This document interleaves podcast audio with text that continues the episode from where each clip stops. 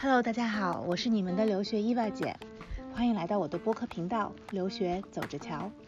上一期节目主要介绍了加拿大最顶尖的四个商学院的 MBA 项目和入学要求，但是加拿大还有很多其他的优质商学院有 MBA 项目，我们今天就主要来介绍一下加拿大 MBA 申请的基本材料要哪一些。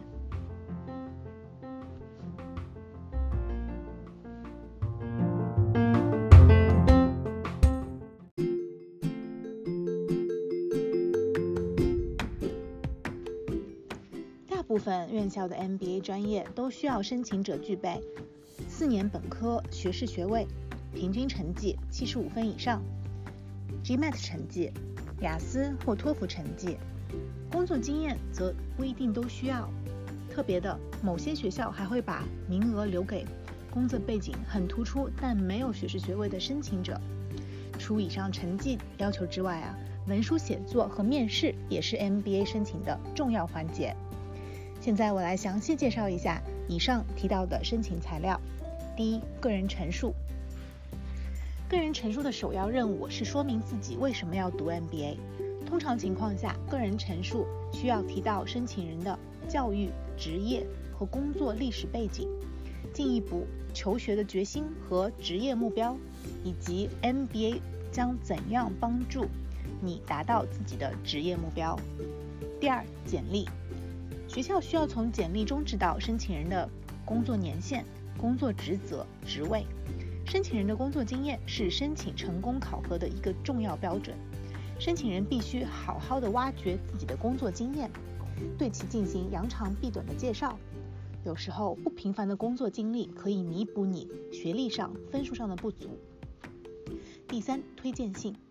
申请学校一般都有固定格式的推荐表，需要申请人提供给推荐人。根据学校的不同，需求表可能是在线完成或者下载表格填写。一般情况下需要两到三封推荐信。要指出的是，最重要的是要确认这些信中包含申请学校特别注明的他们需要回答的问题。推荐信应该来自于了解申请人的教授、啊申请工作单位的领导或管理人员。推荐信的作者必须说明他们的职位。和他们是怎么认识申请人，以及认识申请人的时间。第四，面试。一旦申请人的申请被处理，一些学校需要申请人参加学校组织的面试。如果一个申请人收到面试通知，表明他已经被考虑录取，因此这是他展示给啊招生办最后的机会。这些面试将问到申请人的关于教育。职业目标以及 MBA 项目将怎样帮助他们达到这个目标，以及他们对本校 MBA 项目的潜在贡献等等。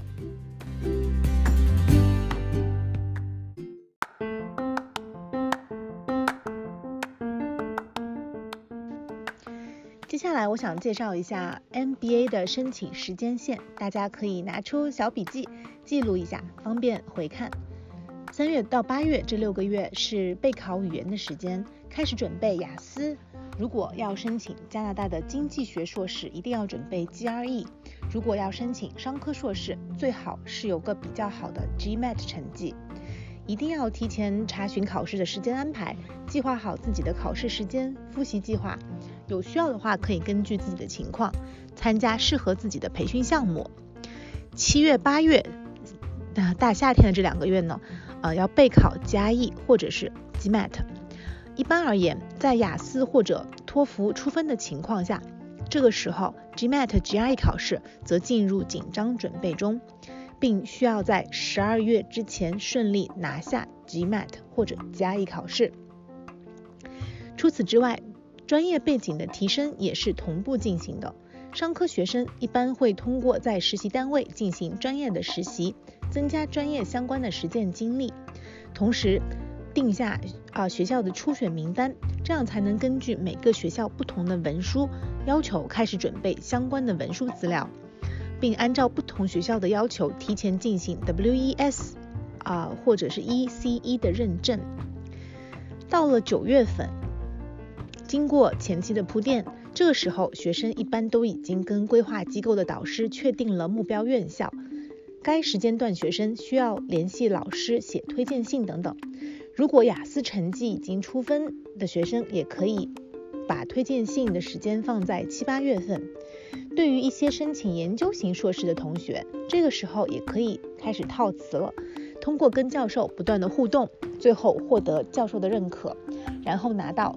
申请名额，套词工作一般在有了雅思成绩之后会更加有效。到了十月份，文书进入最后修改润色，要最终确定下来了。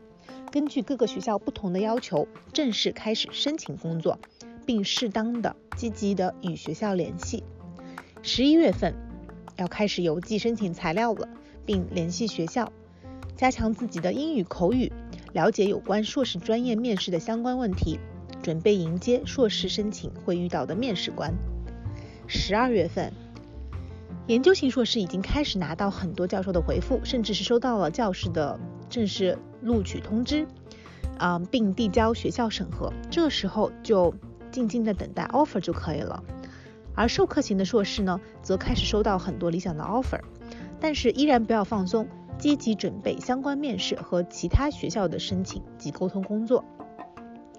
次年一月份开始准备自己的期末考试，保持自己的 GPA 能达到学校的录取要求，继续进行套词沟通交流，完成所有申请工作。